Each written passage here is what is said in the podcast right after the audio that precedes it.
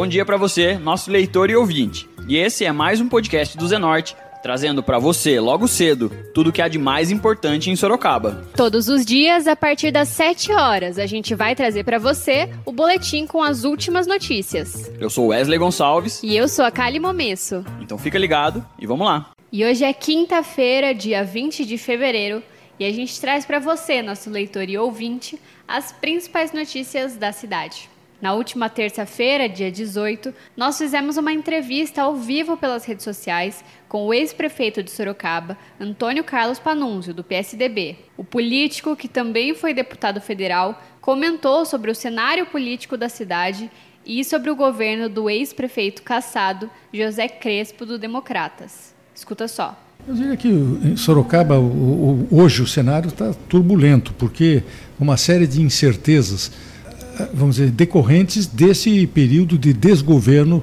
do ex-prefeito Crespo. Ele é, se portou de uma maneira totalmente inconveniente, trouxe toda essa incerteza, essa ebulição toda, teve seu mandato cassado já por duas vezes e agora fica numa expectativa de uma volta, eu diria quase que milagrosa, né?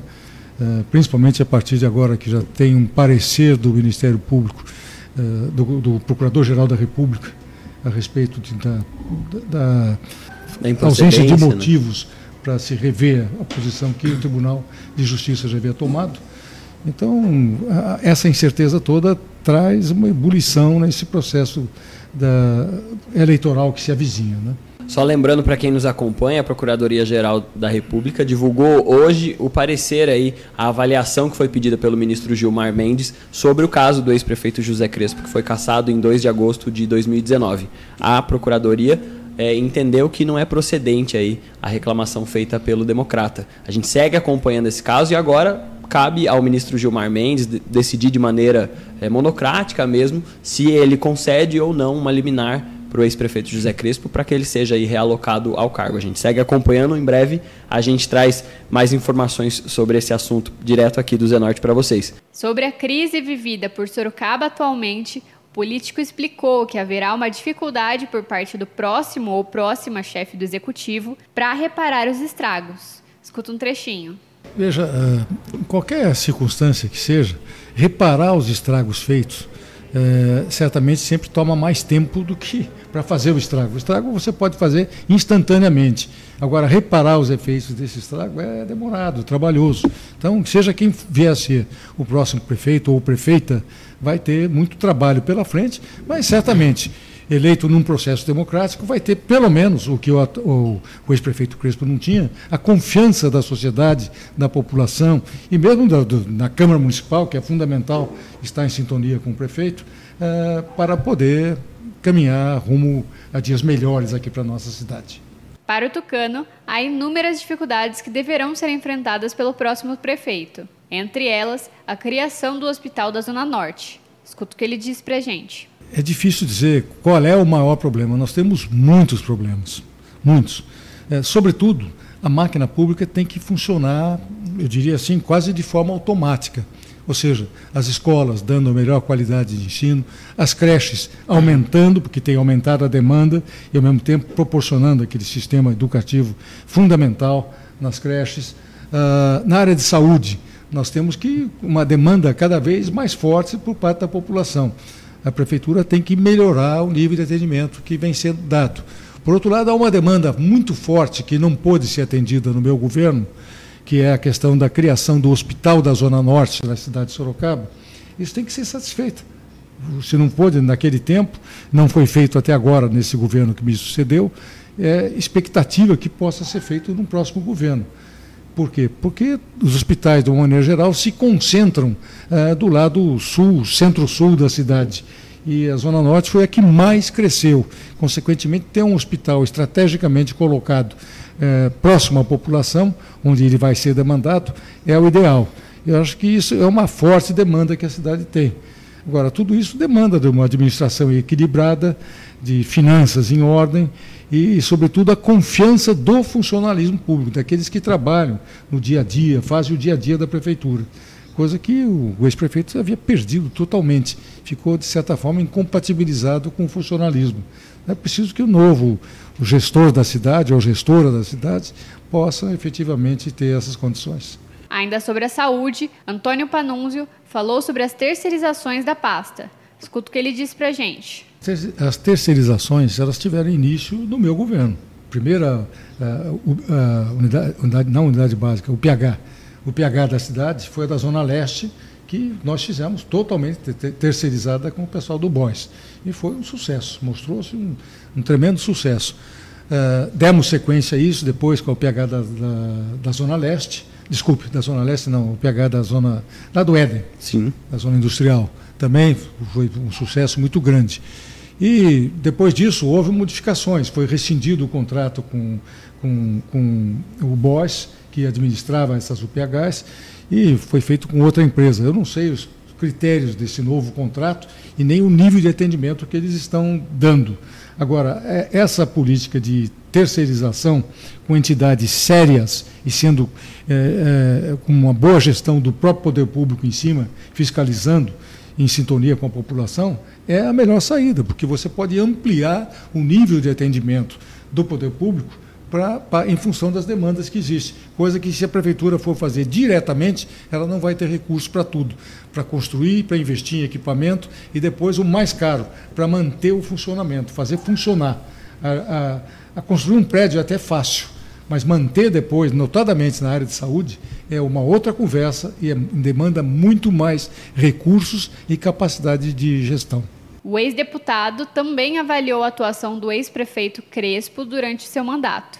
Escuta só. Olha, eu disse naquela, nessa entrevista que você mencionou que eu, eu me arrependia de ter feito isso. Na verdade, eu tinha conhecimento naquela época do jovem secretário que me assessorava em algumas áreas, tá certo? E ele foi um secretário atuante, era um, um, um moço aplicado e conduziu bem as responsabilidades que eu dei a ele.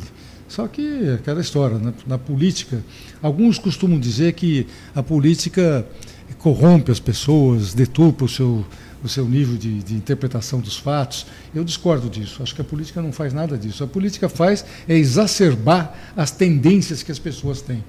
E dessa, depois disso, ele passando a ter o mandato, e notadamente agora, com o mandato de prefeito, onde o, o poder se concentra na mão do, do, da autoridade chefe do executivo, que é o prefeito, é, ele mostrou realmente o que era, do que era capaz. Como vereador, foi extremamente leviano, inconsequente, leviano, com denúncias, com denúncias falsas, com agressões de todo tipo, é, pressionando não só a mim como prefeito, fez horrores aí no tempo do prefeito Vitor Lippe, tá certo?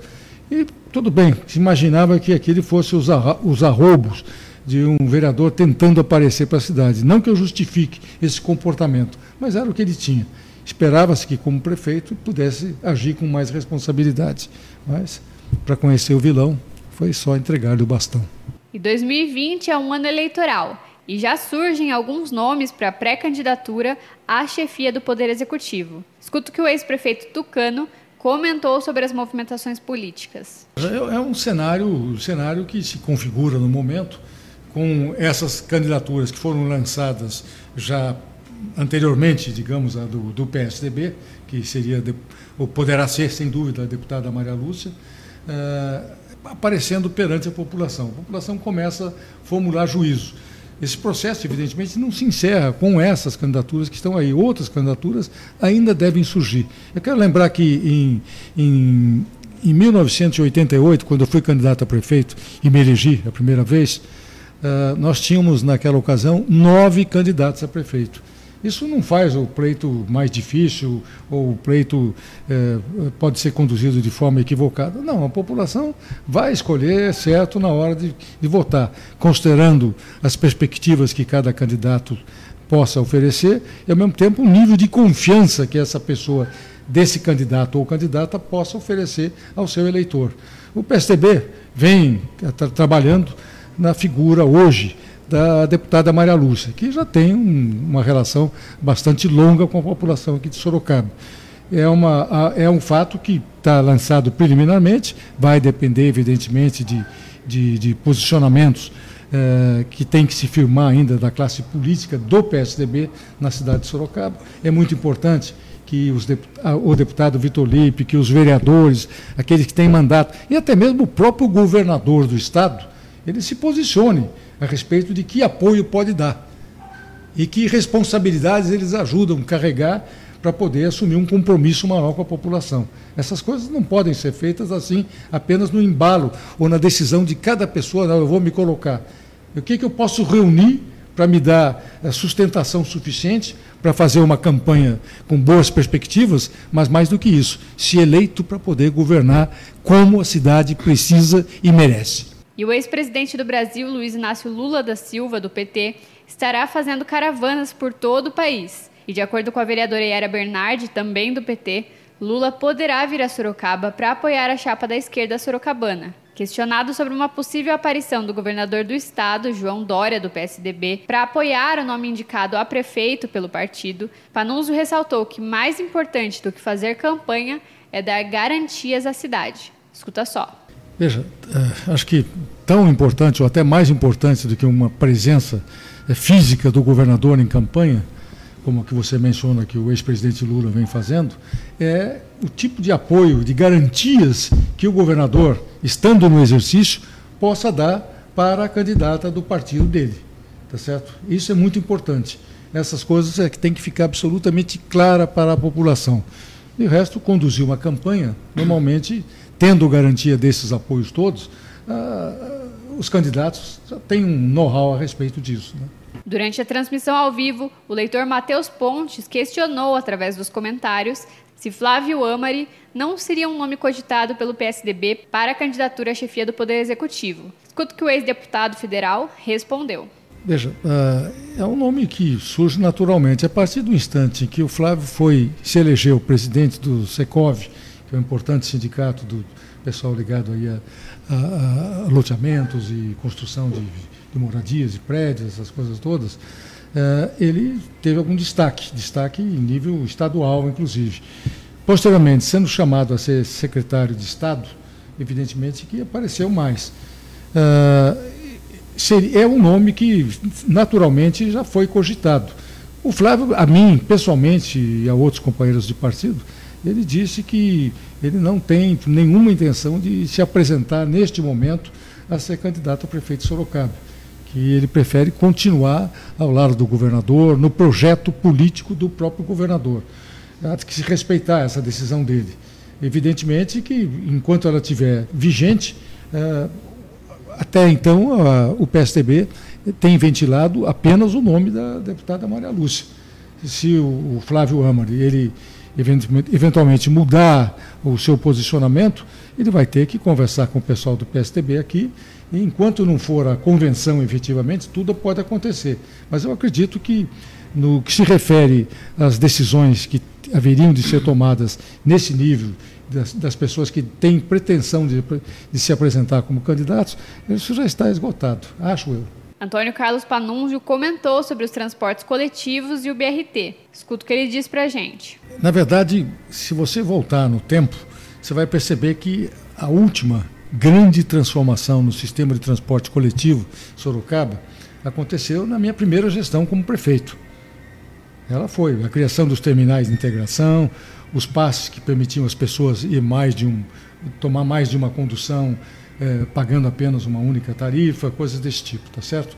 Isso tudo, e uma, e uma certa forma utilizando a lei também do, do, do vale do, do, do, passe para o trabalhador, que é a lei federal, uh, do vale transporte, né? Uhum. Uh, o poder público conjugando tarifa social, tarifa econômica, tarifa estudante e o passe social, conseguiu dar um preço adequado para esse sistema integrado. Foi uma verdadeira revolução.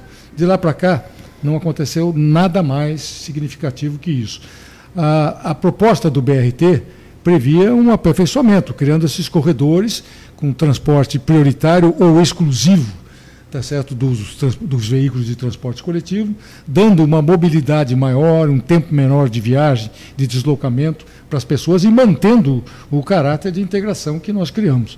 Então, a, a ideia, a concepção do BRT, ela é boa se bem aplicada.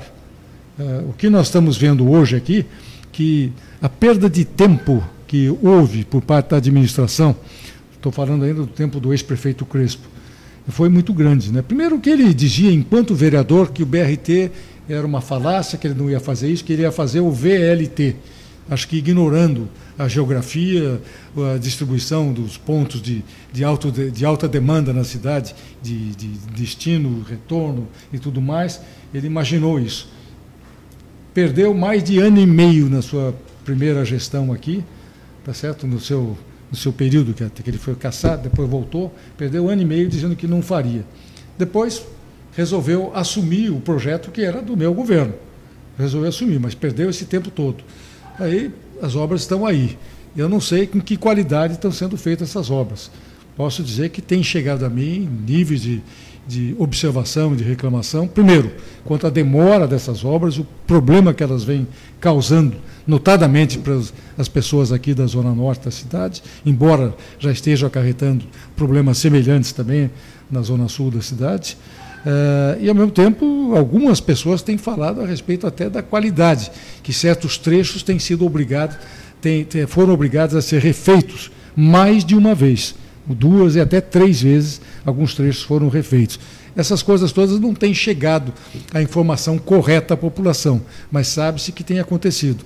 E isso tudo tem prejudicado o nível de confiança ou da expectativa positiva que a população tinha com relação ao BRT. Eu espero que sanados esses problemas todos e ainda que fora do tempo esperado, vamos dizer que do espaço de tempo que levaria para ser construído esse sistema, que seja venha compensar o resultado final quando começar a funcionar o serviço. Mas é algo ainda a se ver em função do que poderia ou poderá ainda acontecer na gestão da cidade. Tudo indica que a prefeita Jaqueline deva continuar como prefeita, e aí as esperanças se renovam. É, caso contrário, uma eventual volta do ex-prefeito Crespo, eu acredito que traria toda uma balbúrdia de novo em torno disso e de outros projetos, mas que dificultariam a solução ideal para o problema. Lembrando que as obras do BRT que cortam a Avenida Itavuvu e outros trechos da cidade têm previsão de término para março deste ano, aqui na região da Itavuvu.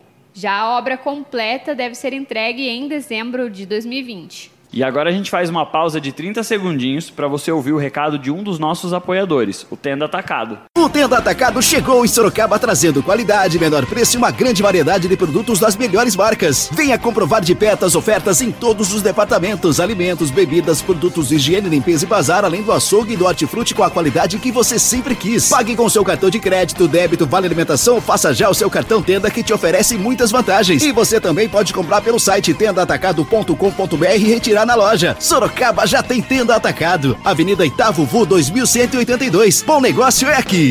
E vocês escutaram aí o recado do nosso apoiador, o Tenda Atacado. E agora a gente volta para as notícias. Ainda sobre o BRT, o ex-prefeito Tucano foi questionado se houveram mudanças no planejamento da obra que teve o projeto aprovado em seu mandato e sobre as faixas estreitas para os carros na Avenida Itavuvu. Escuta só. Eu não tenho condições de dizer. Eu sei que nós fizemos todos os estudos e os projetos básicos foram feitos do meu governo. E até mesmo a preparação para a licitação.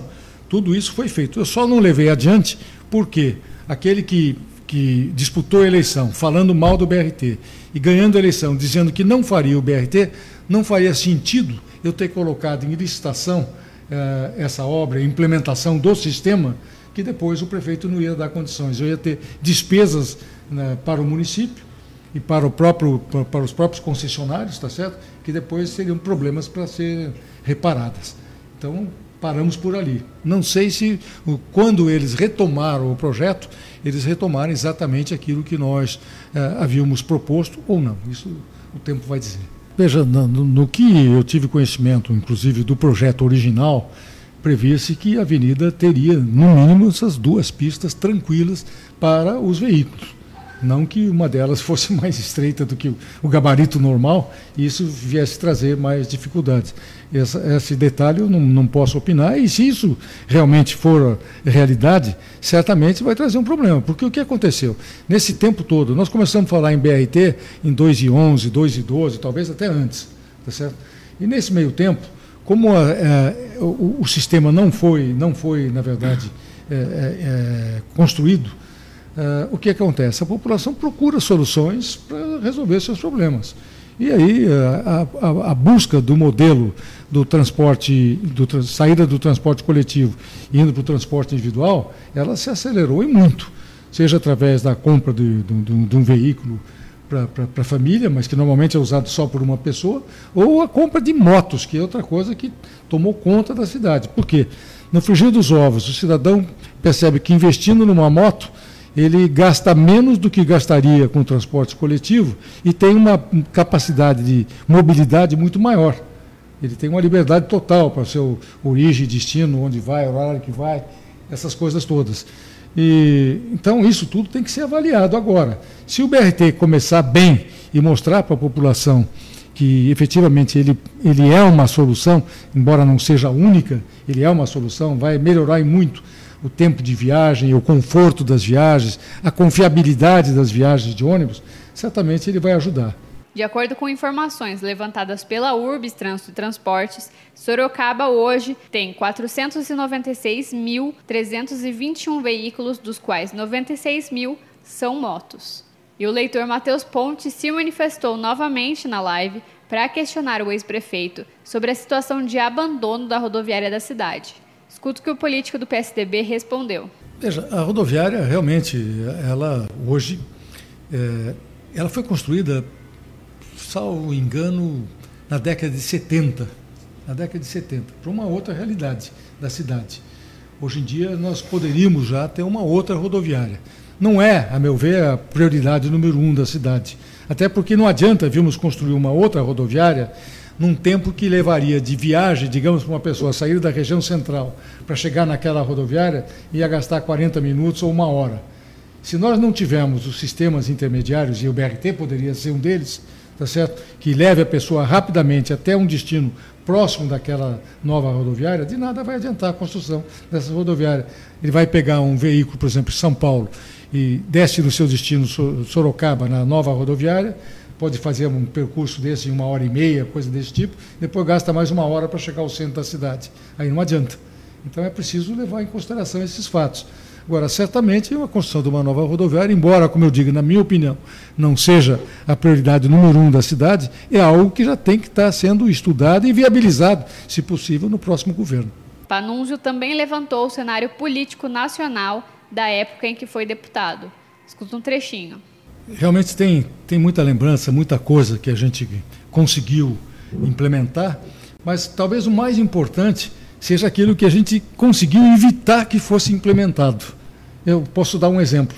No governo Lula, depois de ter conseguido, inclusive, com a aquiescência na, na transmissão de cargo do presidente Fernando Henrique, depois submetido ao Congresso, nós aprovamos uma extensão do prazo para a vigência da CPMF, ele quis eternizar a CPMF nós conseguimos implementar ali uma derrota para o governo que tinha maioria. Nós conseguimos, nas duas casas, na Câmara e no Senado. Evitamos que o país continuasse a ter a CPMF indefinidamente. Então, isso foi algo muito importante, foi uma conquista importante das oposições. Por outro lado, se for falar do tempo que a gente era governo, eu posso citar coisas fantásticas, a política de saneamento, a criação da Agência Nacional de Águas, a criação do Fundef e depois do Fundeb, que nós tivemos o PT se, se votando contra o Fundef, inclusive quando nós, quando o presidente enviou a proposta para o parlamento. Nós conseguimos aprovar, eh, era a intenção do governo criar esse fundo, que depois veio se transformar no Fundeb, o que foi fundamental para a ampliação e a melhoria do ensino fundamental e ensino básico eh, no país. Atingiu as condições ideais? Não, mas estaria muito pior se não tivesse eh, se não tivesse sido instituído. Uh, nós tivemos, uh, eu diria, a consolidação do SUS. O SUS é bastante mal falado por todo mundo, mas é, é só para quem não, não, preci, não, precisou até então recorrer aí a, a, digamos, uma assistência médica hospitalar, que evidentemente despreza o SUS. O SUS tem seus problemas, é evidente, problemas de gestão, problemas de falta de equipamento, de falta de recursos, é, os recursos são poucos, mas se considerar a dimensão do nosso país, 210 ou 220 milhões de habitantes, e um sistema universalizado, talvez você não encontre, como o SUS, você não encontra isso talvez em, em nenhum outro país, eh, pelo menos os países capitalistas no mundo, eh, que tenha um sistema com essa dimensão. As necessidades eh, daqueles que não têm como se valer de, de, de medicina privada ou de planos de saúde, elas são atendidas, ainda que com bastante dificuldade, mas são atendidas pelo Sistema Único de Saúde. A consolidação do SUS foi um passo muito importante. Sobre as questões envolvendo a educação nacional, Panunzio avalia que os governos petistas auxiliaram no desenvolvimento nacional do ensino superior.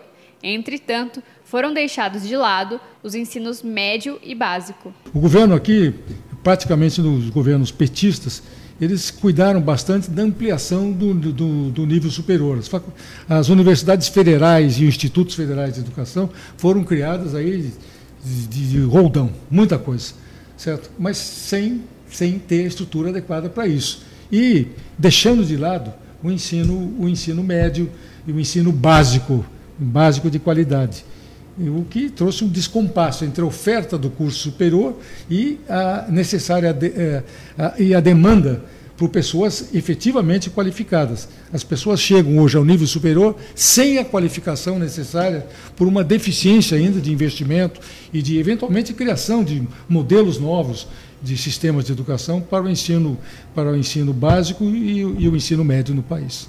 Panunzio também destacou algumas ações que marcaram o seu governo como prefeito de Sorocaba. Escuta o que ele disse. Se for, se for voltar aqui para a prefeitura de Sorocaba, eu diria que uma ação que destacou o meu governo, notadamente o primeiro governo, eh, foi a criação do, do, do, sistema de transporte coletivo, com os terminais de integração, e, ao mesmo tempo, eh, o investimento pesado em creche e pré-escola primeiro governo. No segundo governo em Sorocaba, eu diria que o, o, mais notável todo foi na área social. Eu tive que herdei uma situação é, bastante infeliz na área de saúde pública, porque o que acontece? É, Sorocaba tinha um, uma, uma quantidade grande de hospitais psiquiátricos, mas com a nova interpretação do tratamento de doentes mentais, esses hospitais tiveram que ser fechados. E a administração anterior do prefeito Vitor Lipe, finalzinho do mandato, em dezembro, assinou um termo de ajuste de conduta com o Ministério Público do Estado uh, uh, e o, o SUS, o, o Governo Federal, o Governo do Estado e a Prefeitura, em que nós assumiríamos o, o, o controle dessa situação toda. E tivemos que assumir aí a questão da gestão de quatro hospitais psiquiátricos, promover o fechamento desses quatro hospitais, promover a desinstitucionaliza desinstitucionalização dos pacientes desses hospitais, a transferência dos que não podiam ser desinstitu desinstitucionalizados para o Hospital Vera Cruz, que foi o último a ser vamos dizer assim, liquidado, se usar essa expressão, tá certo? Isso custou milhões e milhões do nosso orçamento, mas ainda não foi a maior parte. A maior parte veio com, eu diria, a queda, a iminência da queda da Santa Casa de Sorocaba, que era, na verdade, o grande hospital SUS da cidade, mas que, graças a uma péssima gestão e a corrupção que campeava lá dentro naquela gestão, que depois ficou comprovada, inclusive, não só com com, com auditoria que nós fizemos, mas depois também na área, na área civil e criminal, os processos decorrentes disso, uh, o município teve que arcar com a Santa Casa também. Daí, daí é que eu não pude levar adiante, não obstante ter desapropriado a área para a construção do Hospital da Zona Norte, não dava para cuidar de, de, de, dois hospitais, o grande psiquiátrico e a Santa Casa, e mais fazer um terceiro hospital naquele momento, naquela instância mas acho que, que esse trabalho nosso foi talvez o ponto alto. E encerrando a entrevista ao Zenorte, o ex-deputado federal Antônio Panunzio afirmou que não tem pretensão de concorrer aos cargos políticos.